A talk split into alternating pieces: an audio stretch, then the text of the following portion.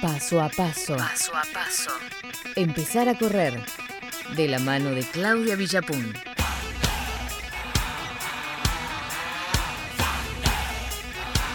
Ocho y 21 minutos de la mañana. ¿Qué tenemos, Clau, para hoy? Hoy elegí este tema para hablar, que es qué pensamos cuando estamos corriendo, ¿sí? Porque quizás digo, la gente que empezó a correr cree que tiene que pensar en algo puntual o si le tienen que ocurrir cosas o tiene que eh, estar pensando todo el tiempo en su cuerpo. Y la verdad es que hay varias técnicas, hay varias formas y la cabeza de cada uno funciona de una manera bastante particular. Una vez me pasó eh, consultando, hablando de esto, hablando de, de- de estas frases que uno se dice cuando corre y para tratar de alentarse. Me acuerdo que le pregunté a- al Colo Mastromarino, lo tienen, ¿no? Al Colo, medallista eh, de los Panamericanos, hombre olímpico también en, en maratón. Pregunté al Colo Mastro- Mastromarino qué, qué pensaba, cuál era su mantra mientras corría o si se decía algo. Y me contó que una vez corriendo un maratón eh, se dio cuenta, estaba compitiendo, ¿no? Hombre de elite, estaba compitiendo y se dio cuenta que estaba cantando una canción de piñón fijo. No, se fue, ¿en se, serio? se le fue la cabeza, se le fue la cabeza y se puso a cantar una canción de piñón fijo porque bueno, tiene una hija chiquita, eh, la escuchaba todo el tiempo, nos pasa a los que somos padres de niños chiquitos que se nos pegan las canciones de nuestros hijos. Mirá Sí, que, hay cancio- mirá que hay canciones para correr en una carrera, ¿eh? Bueno, El niño fijo metió, che. metió piñón fijo cuando se dio cuenta que su mente se le había ido para cualquier lado.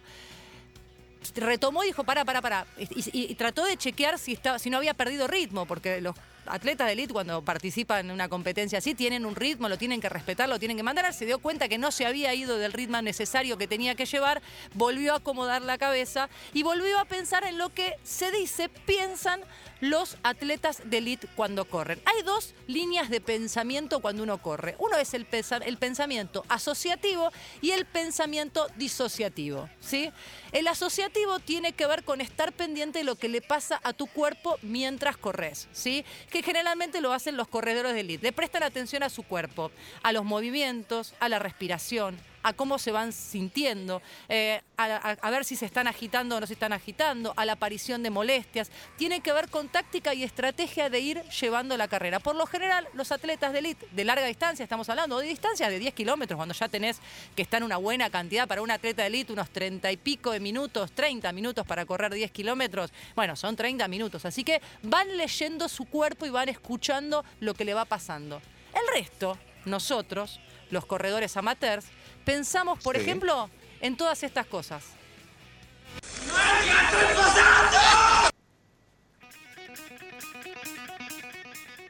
Cuando Ahí vamos. corro trato de despejar mi cabeza, no pensar en nada, solamente en hacer bien los movimientos.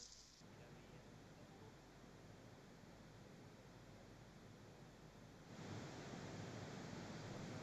Bueno, no, estamos teniendo un temita con el audio. Bueno, pensamos en todas estas cosas, pensamos en, eh, en, en- en cómo nos funciona la cabeza, pensamos a veces en no quiero saber nada, no quiero correr más. ¿Por qué? ¿Qué estoy haciendo acá? La estoy pasando mal. Mm, Como escuchábamos recién al gato audio, ¿no? Qué mal que la estoy pasando. Hay muchos que piensan cuando salen a correr en, eh, en cuestiones que tienen que ver con lo laboral, en pensar ideas, este, en hacer un poco de terapia, ¿no? Tratar de dejar a un costado eh, estas cuestiones. Bueno, esto se llama pensamiento disociativo. Se basa en correr pensando en cuestiones de la vida cotidiana que nada tienen que ver con el deporte, ¿sí? El trabajo, la familia, los negocios, proyectos, cualquier cosa que permita olvidar qué es lo que está pasando con el cuerpo, ¿sí? Uno corre tratando de pensar en no correr, justamente, en olvidarse de lo que le está pasando al cuerpo, sobre todo cuando la venís pasando mal, cuando venís haciendo un laburo bastante complicado y estás cansado, te empieza eh, a doler el cuerpo, la estás pasando bastante mal. A ver, ¿Cuál es la más eficiente? Uno puede pensar que eh, la que utilizan los atletas de elite es eh, la más eficiente porque les va bien, ¿no? Esto de estar pensando todo, el tiempo en leer el cuerpo. Y hay estudios que comprueban que eh, este pensamiento asociativo y estar atentos a lo que pasa a nuestro cuerpo es, es lo, que, lo que mejor resulta. Sin embargo, también hay estudios que dicen que este pensamiento de disociar toda la cabeza, todo lo que pasa en la cabeza, va estirando la sensación de cansancio, ¿sí? Va haciendo que la sensación de cansancio no aparezca, no se nos mete en la mente. ¿Por qué? Porque la mente está volando en el laburo, en la vida, en los hijos, en algún amor, en alguna nota que tenés que hacer, en alguna entrevista, alguna pregunta. La cabeza vuela a esos, a esos lugares y eso hace que uno no esté pensando en la sensación de fatiga y le duela más el cuerpo. Lo cierto, hay dos tipos de pensamiento, asociativo y disociativo, pero de ese disociativo muchas veces están los pensamientos negativos, ¿sí? Eh, el, eh, la cuestión como lo del gato audio, ¿no? Esto de qué mal que la estoy pasando. sí. ¿Quién me mandó a correr? ¿Podés- ¿Pero podés bloquear eso? ¿Podés bloquear el, el sufrimiento, entre comillas? En realidad, si tu cabeza va siempre a esos lugares, si siempre va a esos lugares, lo que podés buscar son estrategias. ¿Sí? Estrategias para modificar ese pensamiento. Por ejemplo, si estás pensando en cuántos kilómetros te falta, lo podés pensar en tiempos o fraccionar lo que te falta.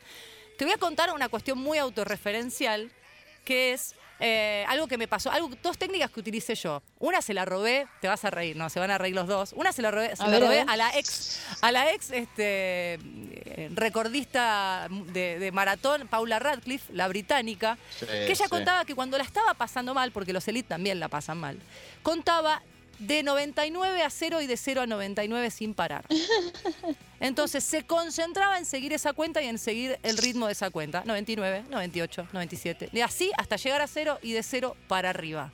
Yo utilicé esa técnica muchas veces, debo decir que la cabeza me volaba a esos números y me pasaba una cosa particular, y esto se lo conté a mucha gente y mucha gente lo empezó a utilizar, eh, porque lo leí de Paula Radcliffe y me pareció maravilloso. Mi cabeza de repente cuando empezaba a sentirme mejor, se olvidaba de la cuenta, pero cuando retomaba la cuenta, retomaba en el número en el que había dejado la última vez. ¿Se Dale. Te lo juro. ¿Real? Te lo juro. Dejaba de contar en ¿Sí? 47 y cuando volvía a contar a los 2 kilómetros arrancaba 46, 45, 44. Te lo juro.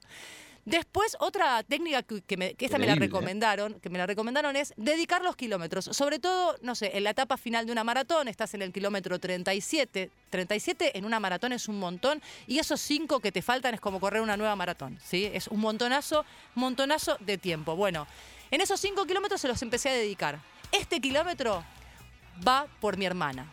Porque la verdad que me, Me bancó en la. Este kilómetro va por. Y la verdad es que cuando vos le dedicás el kilómetro a alguien importante, no podés parar.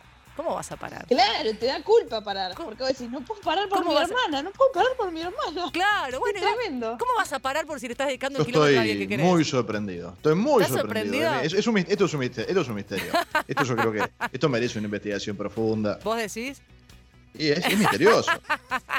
También, bueno, tratar de transformarlo en, pensamiento positivo. Es difícil transformar un pensamiento negativo en positivo mientras estás corriendo y la estás pasando mal y estás cansado y tu cuerpo no responde de la misma manera porque también te está bajando la cantidad de glucógeno que tenés en el cuerpo. Ya vamos a hablar de lo que es el muro, que es la baja de glucógeno, que es cuando el cuerpo se empieza a quedar sin combustible y la cabeza empieza a llenarse de pensamientos negativos. Es difícil transformarlos en positivos.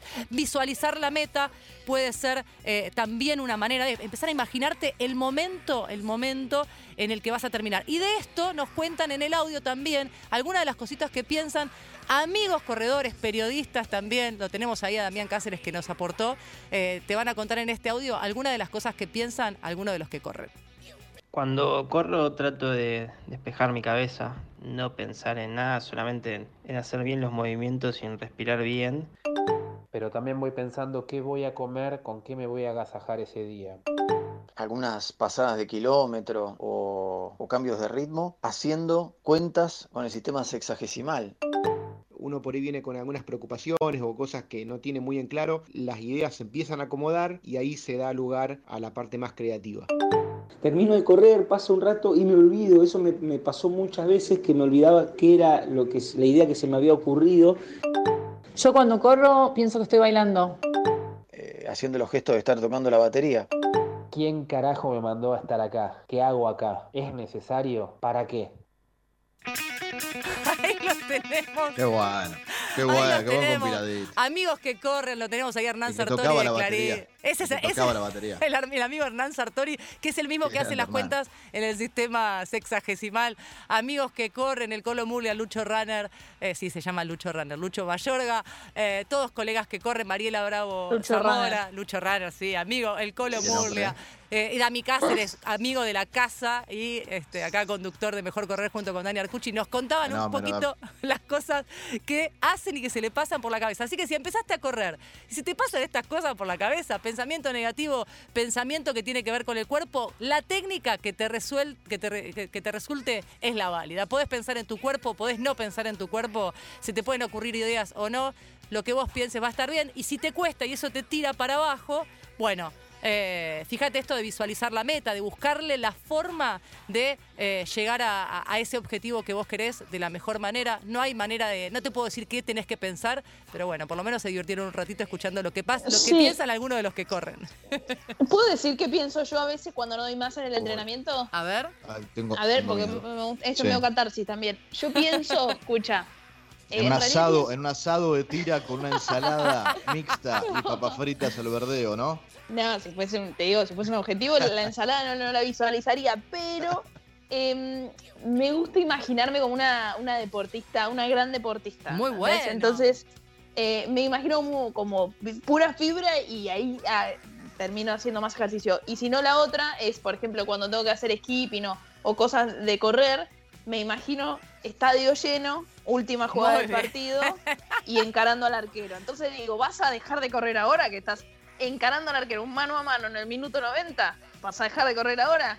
Entonces ahí me pongo a correr un poquito más. Muy bueno. Mira. Marita Peralta alguna vez, Marita Peralta también olímpica dos veces ella, eh, alguna vez también me contó que ella cuando se siente mal empieza a pensar, yo soy una privilegiada, lo tengo que disfrutar, no todo el mundo puede llegar acá, yo estoy acá. Su pensamiento es también una presión, ¿no? Porque está diciendo, lo tengo que disfrutar porque soy una privilegiada y estoy en este lugar, Claro. lo tengo que disfrutar. Pero bueno, es el mantra que ella se repite cuando la está pasando mal en carrera. Cada uno tiene su mantra, está bueno eh, ponerte un pensamiento que sea power, ¿no? Metételo para acostumbrarte a cuando la estás pasando mal, pensar en eso, en eso que sabes que te va a levantar y con eso llegas a la meta.